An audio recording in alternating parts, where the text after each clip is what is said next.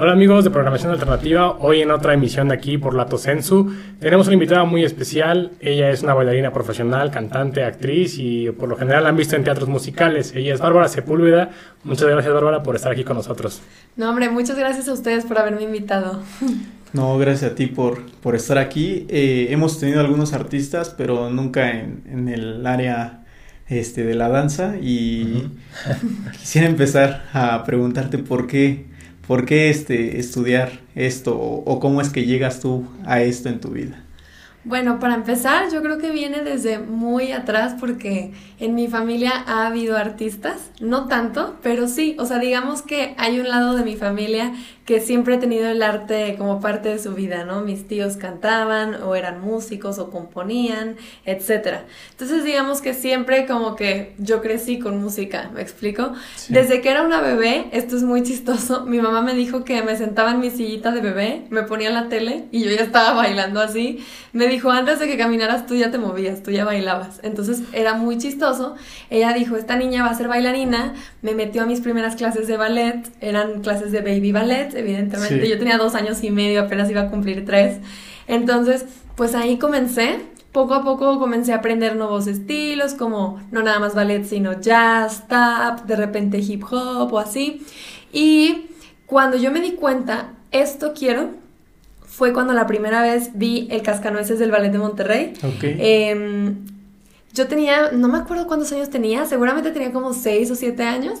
Y ver a las bailarinas paradas en un escenario y luego darse cuenta que les pagaban por hacer eso y que podían vivir de eso y que se la vivían en un teatro, yo dije, quiero eso, eso es lo que quiero. Entonces desde ahí comenzó la, la inspiración y obviamente que le dediqué más tiempo a mi preparación, no, no solamente a la danza, sino también al canto, que siempre me gustó, siempre el canto estuvo ahí. Y bueno, pues de una manera u otra, eh, mi camino me llevó hacia el teatro musical uh -huh. y es mi vida ahorita. ¿A qué hora empezaste con las clases de ballet? Las clases de ballet, les digo, fue mi primera clase cuando tenía como tres años, ya iba a cumplir sí. los tres años, o sea, yo era una bebé. Este, y les digo, poco a poco fui agregando nuevos estilos de danza conforme fui creciendo. Y de repente, eh, cuando yo tenía como ocho años, justo después de ver el ballet de Monterrey, yo creo que un año después, se me dio la oportunidad de ir a competencias. Entonces okay. yo era una bailarina de competencias eh, en Estados Unidos, íbamos a competir y yo me daba cuenta que todas las chicas de Estados Unidos bailaban todo, todos los estilos. Y yo dije, yo quiero ser como ellas. Entonces uh -huh. también ahí nació la motivación de no parar, seguir entrenando y no cerrarme solo a un estilo de baile, sino a todos los que se pudieran. Sí. Y en ese sentido, yo siento que, bueno, no quiero demeritar a nuestro país, pero en ese aspecto siento que los americanos se preparan muchísimo más. ¿Cómo fue el reto para ti al ver que la competencia del otro lado era diferente? Pues más bien era la disciplina lo que tenían diferente. Yo sí. siempre he pensado que en México hay mucho talento. Sí. Lo que hace falta es este, esta cosa de que haya una disciplina, ¿me explico? Sí, claro. Sí hay, por supuesto que la hay y cada vez la hay más, pero ellos tienen otra cultura, ¿me explico? Entonces, el ver esa cultura y luego inspirarse, porque es justo eso, es inspirarse y regresar a tu país y tratar de, de seguir con lo mismo, porque así tú puedes motivar a otros. ¿Me claro, explico? Sí, sí, claro. ¿Tú, ¿Tú, te preparaste en algún momento allá o siempre has sido aquí dentro del país? Sí, bueno, cada que iba a los cursos o convenciones, pues era allá. La mayoría del tiempo era en Texas, porque pues yo soy de Monterrey y era sí, muy claro. cerca. Íbamos a Houston, Dallas, Austin y de hecho ya en veranos, ah, porque en esas convenciones yo ganaba becas para irme a cursos en Nueva York o en Los Ángeles. Entonces, en los veranos solía irme a Nueva York o Los Ángeles, aunque sea un par de semanas, a entrenar. Entonces, sí, por eso tengo mucho de lo que es la escuela de allá, porque pues sí le aprendí un buen. ¿Y eso crees que ha influido también en cómo te ven aquí los productores o directores sobre ciertos papeles? Ha influido porque también hay coreógrafos de Estados Unidos que vienen a sí, México sí. y entonces ven a ciertas personas que se les nota que no solamente han entrenado aquí, que se han ido, ¿no? Okay. Entonces lo han notado en mí, en mi movimiento, en la técnica, yo creo, y justamente igual gente de México que me dice, ay, es que tú me recuerdas ah, y me decían el estilo de algún coreógrafo que yo decía, es que sí, me entrené mucho con él. Sí. Entonces, pues sí. y ¿Y cuál ha sido la mayor dificultad que enfrentaste al momento de empezar por esa trayectoria, ya sea del baile, o sea, del canto, alguna dificultad que hayas topado al momento de iniciar? Dificultad, pues sí, porque al principio yo, yo quería ser bailarina de ballet porque veía el ballet de Monterrey y me inspiraba un buen, pero les digo, sin dejar de lado los demás estilos. Este, por razones, cuestiones de mi físico, no era como el cuerpo perfecto, digamos, así entre comillas, de una bailarina de ballet. A mí siempre me decían, es que tu cuerpo es más como de gimnasta y no tanto de bailarina, o sea, son como que cositas muy específicas, las piernas largas, los empeines, yo qué sé cosas que yo tuve que trabajar un buen porque yo no nací con esas facultades, me explico, tuve que trabajar un buen y aún así había gente que me decía, es que no, tu físico no es para una bailarina de ballet, entonces yo me acuerdo que me frustré y dije, si no voy a entrar al ballet de Monterrey, ¿qué voy a hacer? Pero yo estaba chiquita, no conocía que había más opciones, hasta que ya empecé a viajar y a ver y conocer dije, hay muchas opciones, entonces también por eso no dejé de entrenarme en otras áreas. Eh, y eso la verdad es que me ha permitido a, experimentar mucho. O sea, he, podido hacer muchas cosas bailando hip hop o el jazz o la técnica me ha servido también para el teatro o el ballet para otras cosas. Bueno, el ballet la verdad para todo. Entonces siento que eso es lo importante, como no cerrarse siempre a una cosa porque entre más te prepares, más posibilidades tienes. Sí, y en ese aspecto, ¿qué tanta apertura hay o qué tanto, qué tan fácil o qué tan difícil es aquí dedicarse en México a ser un bailarín profesional? Es difícil, bueno, sobre todo ahorita en tiempos de pandemia, porque eh, lamentablemente el arte es como que de lo, de lo que más se ha visto afectado, pero también a la vez si se dan cuenta, yo creo que no pudimos sobrellevar la pandemia de la misma manera sin el arte. Sí, claro. La música, las series, la televisión, todo ha estado ahí y eso nos ha mantenido vivos. Entonces, poco a poco la gente se ha dado cuenta que el arte es esencial, ¿no? Y poco a poco ha habido más trabajos para, para los artistas. Obviamente en este tiempo actual, pues como que ahí va la cosa pero en general sí, en general sí ha habido proyectos. A mí lo que, lo que sí me gustaría, obviamente, en algún punto que me toque ser productora, es este, pues sí como que ver más por el artista, darte cuenta de que pues hay personas que 100% viven de eso y, y pues tiene que ser buena paga, me explico. O sea, yo creo que hay productores que todavía podrían mejorar esas cosas, pero en general está todo bien. La verdad es que cada vez ha habido más, más proyectos, más trabajos y eso está bien padre. Y creo que, bueno, también creo que es complicado por la parte eh, de que también ya entra mucho extranjero a nuestro país y pues estás bailando con un paraguayo, estás bailando con un brasileño y obviamente pues cierra la puerta a más mexicanos, o sea, eso también como que te obliga a seguirte exigiendo para estar en un lugar así. Claro, o sea, sí hay extranjeros, pero luego también lo que pasa es que a veces quieren un perfil muy específico para ciertos proyectos. Entonces, si quieren un proyecto de puros güeros y la mayoría de los güeros que audicionan son extranjeros, pues se los van a dar a ellos porque ah, ya sé que son extranjeros, pero pues están aquí y les funcionan, ¿me explico? Si quieren más como que morenitos o gente más latina o así, seguramente se van a quedar más mexicanos. Entonces todo depende del proyecto, de qué es lo que quieran y, sí, o sea, obviamente que como dices, también es una motivación para los mexicanos a seguir ahí, seguir ahí, porque cada vez viene gente nueva de otros lados y se vuelve más competitivo. Claro. Y yo creo, como bien lo dijiste, este, en esta pandemia se consumió todavía más más de, de, arte de lo que se consumía regularmente. El problema era que no había dónde consumirla, ¿no? Estaban los teatros cerrados, estaba todo cerrado. Entonces, solamente podías ver algo que estaba en streaming, en alguna plataforma o algo así. así ¿Cómo ha sido para ti trabajar o sobrevivir a esta pandemia sin un teatro abierto para poder trabajar? Pues mira, afortunadamente nosotros como artistas, como seres creativos, no nos apagamos, no se nos apagó ese chip de creatividad y de decir, tenemos que hacer algo. Aparte también funcionó que nos conectamos muchísimo, aunque sea a través de la pantalla, hubo esta empatía, hubo esto de decir, todos somos uno y si queremos que esto sobreviva tenemos que trabajar juntos. Entonces no solamente se crearon obras en streaming eh, o o pláticas o conferencias o también talleres. Yo fui parte de varios talleres de teatro musical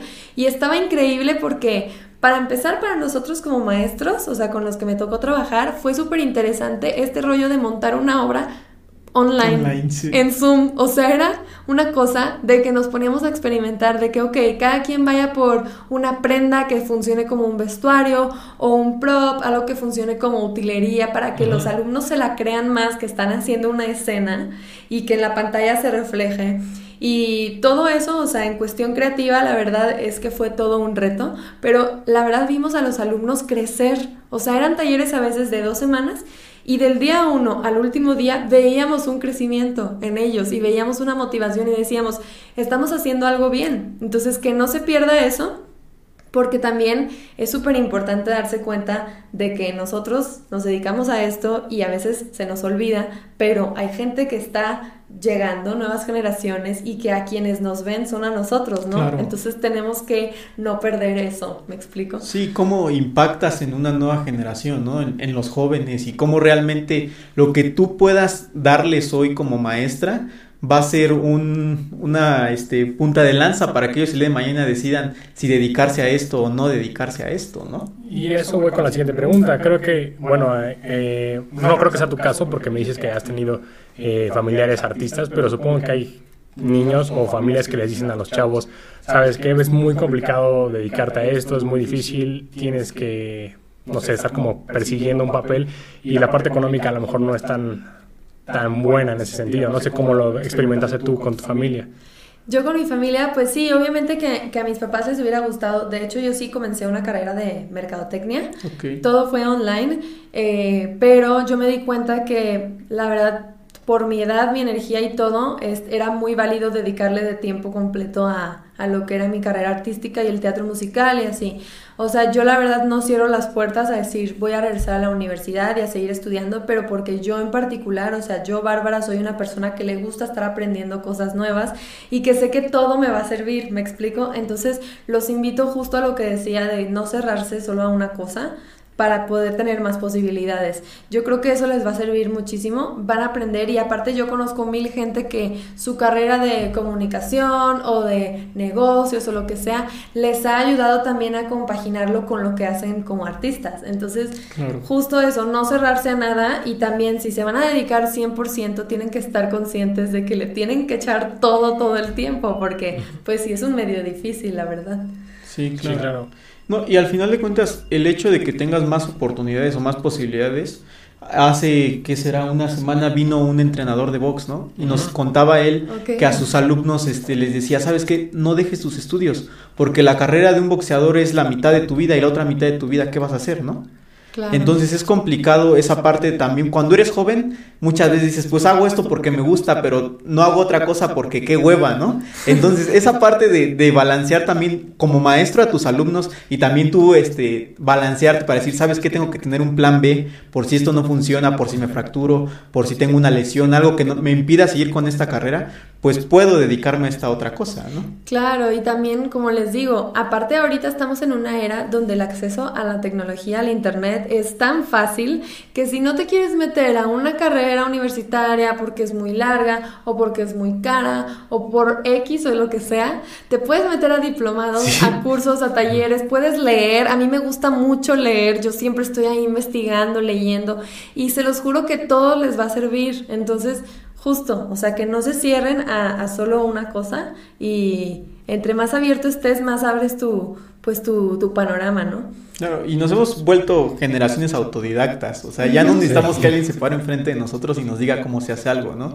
Experimentamos, hacemos nuevas cosas y así, y entonces Creo que, por ejemplo, eso te pasó a ti en la pandemia. Experimentaste cómo hacer un taller, cómo empezar a trabajar con los chavos en línea y realmente, pues es, es difícil, porque es difícil. Yo lo, yo lo vi como alumno este, cómo impartes una clase que presencial tiene cierto feeling y que en línea no, no lo puedes transmitir tan, tan fácil, ¿no? Y, esta parte de ser autodidacta también creo que nos ha funcionado, bueno, a Pablo y a mí, porque tú nos ves y pareciera que pues somos comunicólogos y no lo somos. o sea, él es abogado y yo soy fisioterapeuta.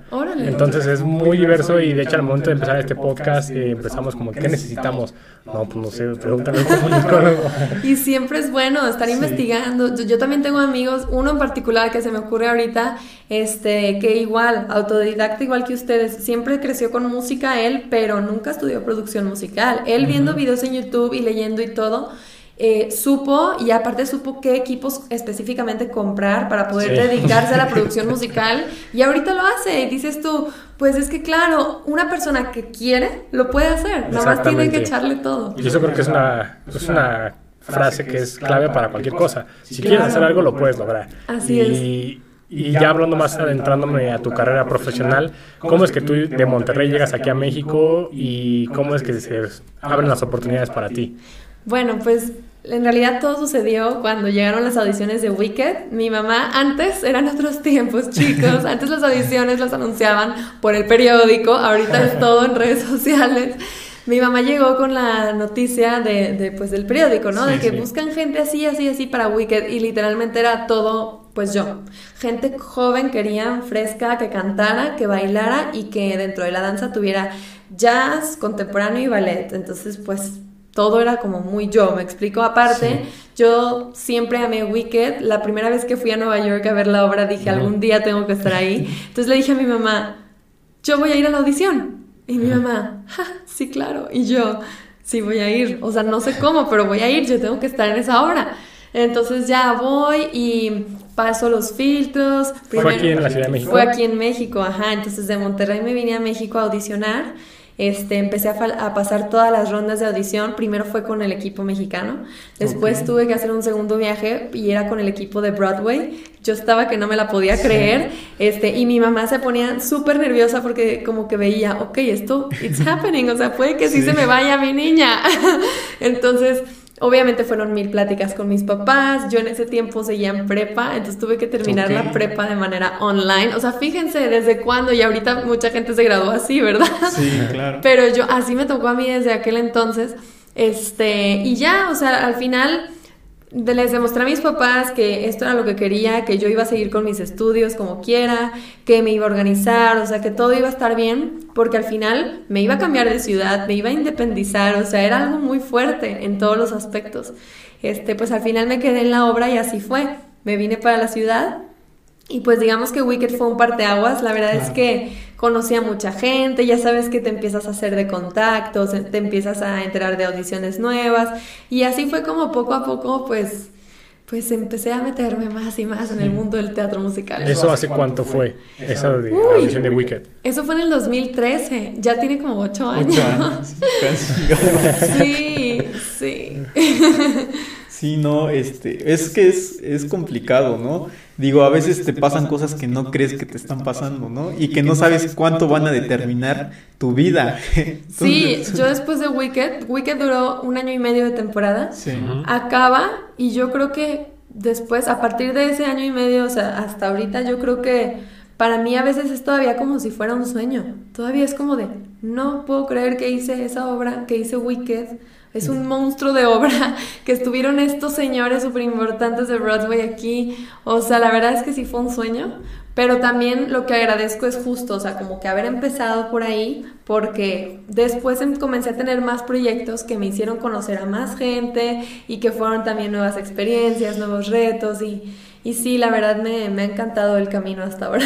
De todo eso del teatro musical, ¿qué es lo que se te hace más complicado? Eh, la cantada, la bailada, eh, la actuación, firmar contratos. pues sí puedo decir, como ya bien lo saben, o yo creo, lo intuyen, pues la danza es como mi fuerte. Siempre me encantó cantar y siempre estuve en mis clases. No me considero mala, me considero buena. Siento que, que puedo trabajar más, pero el canto también está Está, ahí. En lo que sí siento que puedo trabajar un poco más es en la actuación, pero como quiera, eh, esas experiencias que he tenido durante estos años me han sido como una escuela para mí. Entonces he aprendido tanto que digamos que mi lado actoral también ahí está. Este, lo que es difícil, claro, es tener las tres a la perfección. Yo creo que hay muy poca gente en el mundo que realmente la tiene. Este, pero sí, obviamente, ser conscientes que el teatro musical es eso, tienes que tener las tres ramas. Entonces, siempre seguir como preparándose.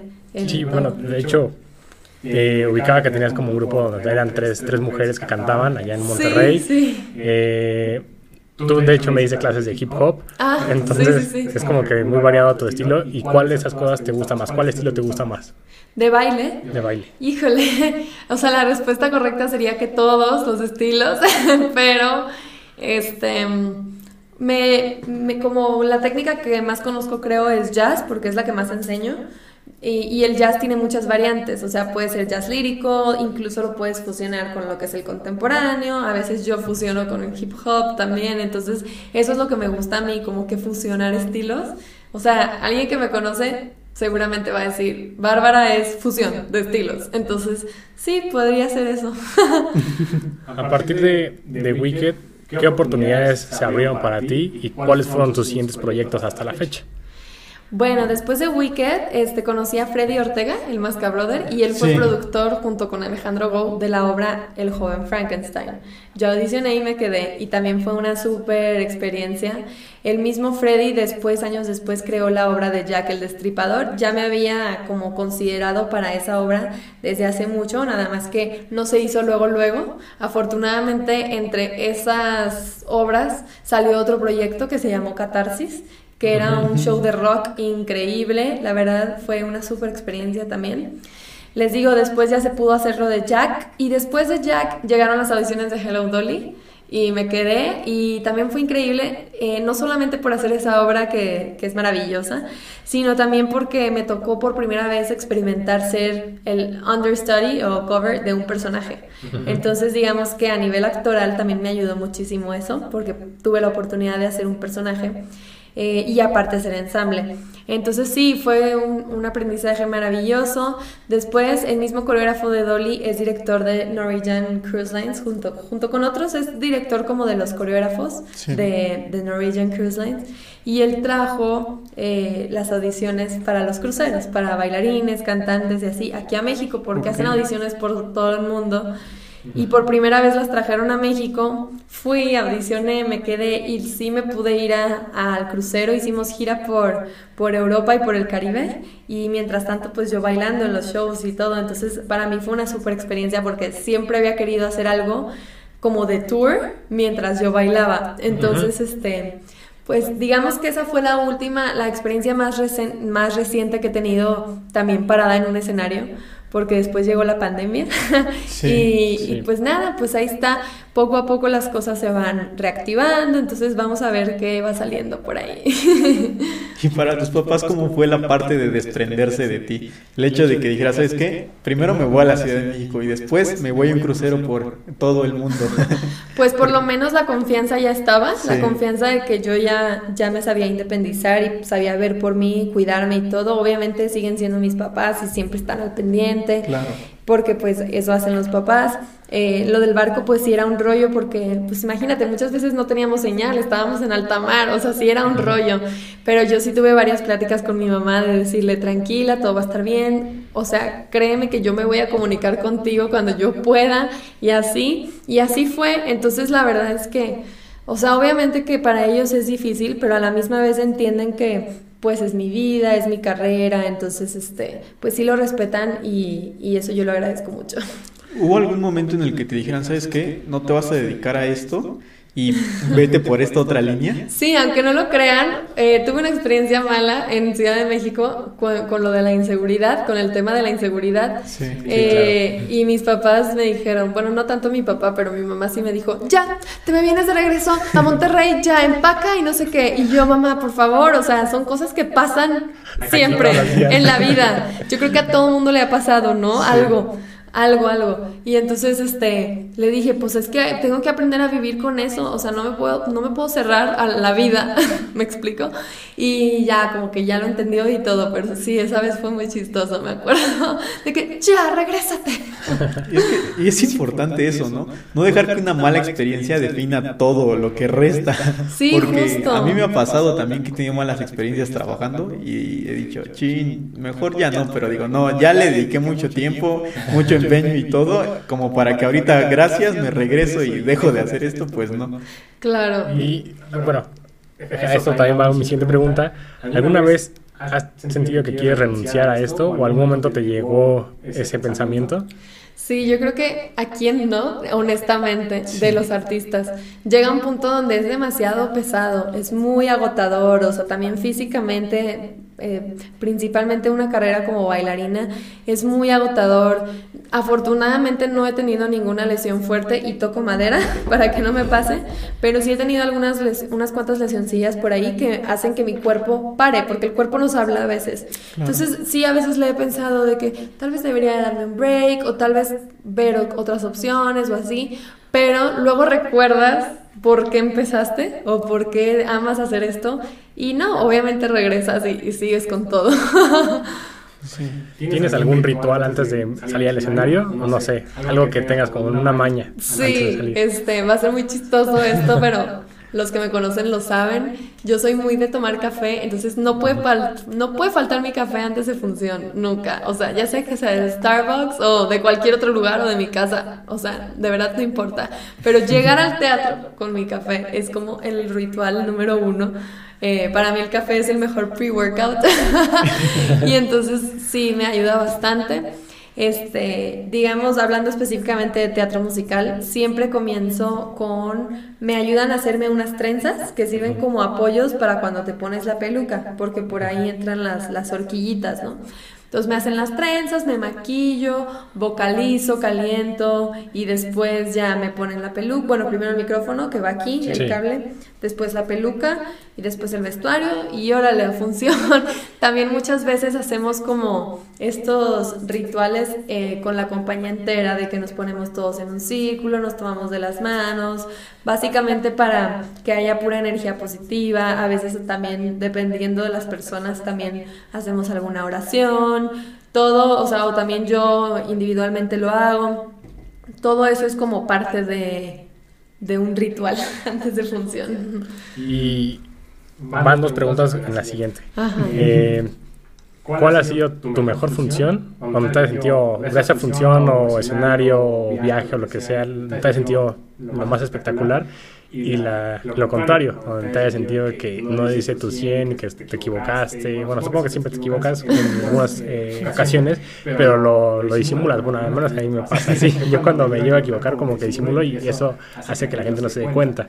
Sí, sí, sí. Entonces, ¿cuál ha sido lo mejor y lo peor en un escenario? Pues mira, siendo honesta, y no es como para alzarme a mí misma ni nada, pero yo siempre le echo todo en todas las funciones. O sea, obviamente va a haber días donde estás muy agotada o que algo tienes como les digo, una pequeña lesión o lo que sea, que pues te cuidas más, pero eso no quiere decir que le dejes de echar ganas o que dejes de, de, de hacerlo a full, me explico, yo soy muy de hacer todo a full todo el tiempo, entonces cada función ha sido muy muy diferente, me explico. Aparte han sido tantas que de repente ha habido anécdotas chistosas de cosas que pasan. Por eso, eso esa pregunta tuya de cuál ha sido la peor, este, yo creo que ha habido varias porque de repente algo pasa chistoso y ya valió. O sea, todo lo demás valió. Y es muy chistoso. Una de mis mejores funciones yo creo que ha sido una vez que vino toda mi familia a verme a Wicked. Este, yo no sabía pero, y de hecho me pongo chinita ahorita que lo recuerdo, pero yo no sabía, pero en ese momento que estaban ahí viéndome, mi abuelito en Monterrey había fallecido. Y ellos se aguantaron toda la función para decirme. O sea, toda la función sabían ellos y se aguantaron para terminar de verme y que yo terminara de bailar. Y yo estaba bailando súper full out y súper padre y cantando y todo por mi familia que ahí estaba. Termina la función me abrazan, me felicitan y todo, y luego me dan la noticia y tuve que volar a Monterrey al otro día. Y yo creo que ha sido de las mejores porque esa energía que se sintió, o sea, de unión familiar en ese momento tan especial, fue como increíble, me explico. Em, otra de las funciones que yo digo, wow, es cuando estaba Bianca Marroquín en el público eh, y es una de las personas que más admiro. Entonces, que Bianca me haya visto y que aparte al final de la función me dijera varios comentarios súper positivos, para mí significó demasiado. Y de las peores les digo, pues hubo varias, o sea, una vez la cabeza del mago de Oz se quedó atorada y nos arruinó toda la obra, o sea, ya no pudimos hacer varios cambios y cruces que teníamos que hacer porque la estructura se quedó ahí atorada, entonces imagínate que Toda la Casi, función. casi que creo que él fue acá en Defying Gravity y la cabeza del mago ahí. O sea, todo mal, todo salió súper mal en esa función. Pero, y tuvieron que parar, cerrar telón, acomodar todo otra vez para volver a iniciar. Una vez también pasó que, tercera llamada, comenzamos. Opening, tin, tin, tin, tin. Pausa. Todo se acaba. Temblor. Empezó a temblar. No. Todos nos tuvimos que salir. No es broma, así fue de que opening, tin, tin, tin, ya, ya, temblor. Y todos así, oh, de que no puede ser. Y ya, pues esas son algunas experiencias. ok, y se retomó la obra después, ¿no? Supongo. Sí, después fue como, bueno, vamos a esperar. Y luego, bueno, ya, otra vez, ya. Y en este aspecto de, yo supongo que, o quiero pensar que para poder llegar a los niveles en los que tú estás, ha sido preparación constante. Entonces, el hecho de la repetición hace la profesionalización en, en muchos sentidos, ¿no? ¿Qué tanto para ti es necesario entrenar? O sea, porque, digo, hay de todo, ¿no? Hay quien dice, ah, yo con 5 o 10 minutos que le dedique, o, o yo tengo que aventarme 10 horas para poder sacar esto o aprenderme esto. Para ti, ¿cómo es esa parte? Pues fíjate que te voy a ser bien honesta, o sea, toda la vida he sido súper constante con mi entrenamiento, pero ya cuando, cuando yo tengo una rutina de que voy a funciones, voy al teatro y ahí aprovecho y ahí me estiro y ahí hago cosas y, y de repente es tan demandante físicamente que hay días que yo más bien lo que busco es descansar, ¿me explico? Pero luego llega un punto en el que dices, o sea, por ejemplo ahorita que no estoy en una temporada de teatro, ahorita yo si descanso mucho, o bueno, descanso entre comillas porque la verdad no descanso, pero los días que yo digo, bueno, hoy no voy a hacer nada, este, o que me tomo un break, digamos, regresar es más difícil. Regresar porque el cuerpo luego se pone así tenso y, y, tienes, y te recuerda eso a que no puedes parar, tienes que seguir estirándote. Bueno, yo obviamente hablando específicamente de la danza, si es algún deportista o así, puede ser lo mismo, puede que de repente te pongas a jugar soccer, por decir algo, y de repente te dé un calambre o lo que sea porque uh -huh. lo perdiste, ¿me explico? Y eso también me pasa a mí, o sea, de repente si hay días que me fui de vacaciones o lo que tú quieras y regreso a clases, me pasa, me da calambre o me, se me entume el músculo o lo que sea y es mejor como prevenir que lamentar. Entonces sí, hay que ser constantes. ¿Y no te ha pasado que, que digas, sabes qué, yo no hago esto o yo ya me voy a dormir hoy porque mañana tengo esto y todo y que todos digan, pero ¿cómo? Porque no convives con la familia o con los amigos y todo eso porque nos ha tocado verlo, ¿no? Que, que, este, que al final de cuentas no terminan de entender que esto es no nada más este pues un trabajo, ¿no? También es tu vida, es una disciplina y es todo, ¿no? Sí, así es. Pues este cuando estoy con mi familia en Monterrey, afortunadamente nuestros horarios como que han coincidido, sí. entonces sí se puede comer y cenar, a veces el desayuno no, pero comer y cenar juntos sí. Aquí en México pues yo estoy sola o estoy con roomies, sí ha sido difícil por nuestros horarios como coincidir, pero pues a veces este ahí estamos y no, afortunadamente siempre ha habido como mucha comprensión en donde sea que esté, porque pues entiende, ¿no? Que cada quien tiene su ritmo de vida y su ritmo de trabajo, entonces, o sea, lo que sí me tocó es que cuando estaba más chica y era una bailarina competitiva, lo que les decía, mis entrenamientos eran de obra, de horas, perdón, en las tardes, y sí me perdía en muchas fiestas y cumpleaños y así, y, pero mi mamá me dice, yo no me acuerdo, pero mi mamá dice que yo solita les marcaba a mis amigas y me disculpaba con ellas y les decía, feliz cumpleaños, no voy a poder ir, tengo ensayo, pero luego nos vemos, lo que sea, ¿no? Y, okay. y porque yo era súper disciplinada, sí. entonces, este, pues así fue, o sea, luego ya me comenzaron a dejar de invitar y ahí fue donde yo dije, me, me dejaron de invitar y yo, bueno, pues ni modo, la danza es mi mejor amiga. pues sí, o sea, como que... Sí, sí pasa. Pero también haces amigos en, en la danza, ¿no? Claro, estás? justo. O sea, a mí me encantaba ir a mis clases de baile de chiquita porque en el salón de clases estaban tus amigas y convivías y era muy divertido. Claro, y es gente que te entiende más o menos porque están haciendo lo mismo que tú. Exacto, ajá. ¿Tienes algún dream role de algún personaje? ¿Tienes este algún musical que quieras eh, estar sí o sí? ¿O cuál es tu musical favorito? Bueno, mi musical favorito es Wicked, entonces puedo decir que como que... Ya subiste en eso. Ya está como que check.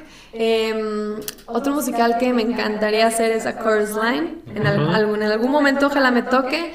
Lamentablemente musicales como Chorus Line o Chicago, que también me, me encantaría, son eh, musicales que buscan gente más grandes de edad, ¿no? Entonces todavía no me toca, todavía no estoy en cast, pero si en algún punto me toca, yo sería la más feliz.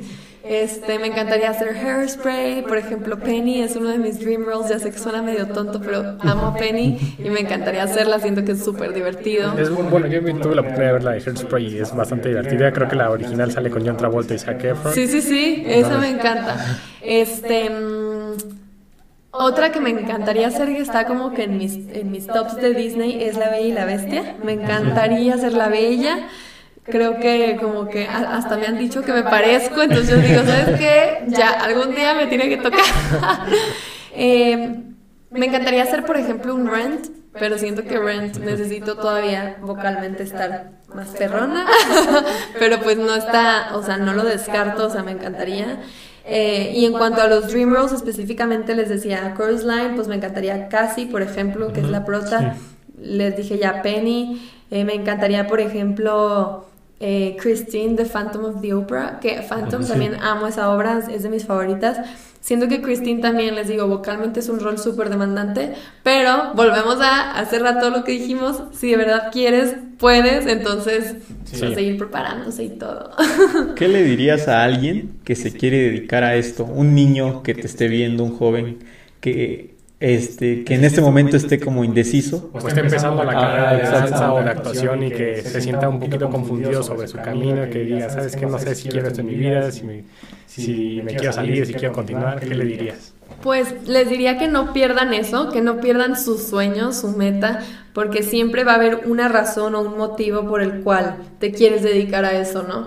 Entonces, que no pierdan eso, que sigan trabajando, que sigan preparándose. Les digo, entre más ramas de, danza, de canto, de actuación, entre más disciplinas tomes, más posibilidades vas a poder tener en el mundo, dentro del mundo del arte. Entonces que no se cierren solamente a una, que sigan explorando todo. Y también les diría que yo creo que esto es como lo más importante. Em, si te quieres dedicar al arte, apoya al arte. ¿Me explico? Ve a ver teatro Ve a ver cine, ve a ver proyectos independientes de tus amigos también sobre todo. O sea, yo creo que es muy importante apoyar el arte porque al final esa va a ser también tu carrera y tu profesión y todos sabemos que el arte en México puede crecer, puede crecer todavía más. Eh, lamentablemente pues es una de las profesiones digamos como que más difícil, más difíciles, pero yo creo que eso es súper importante, apoyar al arte, apoyar a los artistas, sobre todo también a los que son tus amigos y, ya está. ¿Consideras que eh, es una carrera bien pagada? Bueno, depende, yo sé que la compañía, no quiero hablar de cantidad y todo eso, pero supongo, no sé, en Go Producciones, en, en Ocesa o Mejor Teatro, no sé. Pues yo en Ocesa he tenido buena experiencia en cuanto al pago. Yo creo que Ocesa es como diría un amigo, es como la emperatriz del teatro musical, pero me encanta porque traen las obras, o sea, directamente de Broadway con los creativos aquí, las montan y eso está increíble. Eh, me tocó trabajar en una como coproducción de Ocesa con Claudia Carrera y Tina Galindo en el Teatro Insurgentes, que fue en Dolly, y para mí también fue una super experiencia. Con Alejandro me tocó trabajar en El Joven Frankenstein, también fue una super experiencia. O sea, yo creo que en general este, los productores Sí, valoran el trabajo. Sí, sí lo, sí lo valoran. Yo creo que todavía puede mejorar. O sea, siempre hay cosas que mejorar. Pero eso no quiere decir que esté mal. O sea, para mí está bien. De hecho, para mí el teatro musical es de las cosas que mejor pagan en México porque he sabido de otros proyectos independientes que, pues la verdad, no. Pero al final, pues también pues algo es algo, por algo se empieza siempre, o sea, si, vas, si eres un artista que va a empezar con un proyecto independiente, pues está padre, porque de ahí mucha gente también te puede ver, te puede conocer y así, entonces lo importante también es abrirse un camino.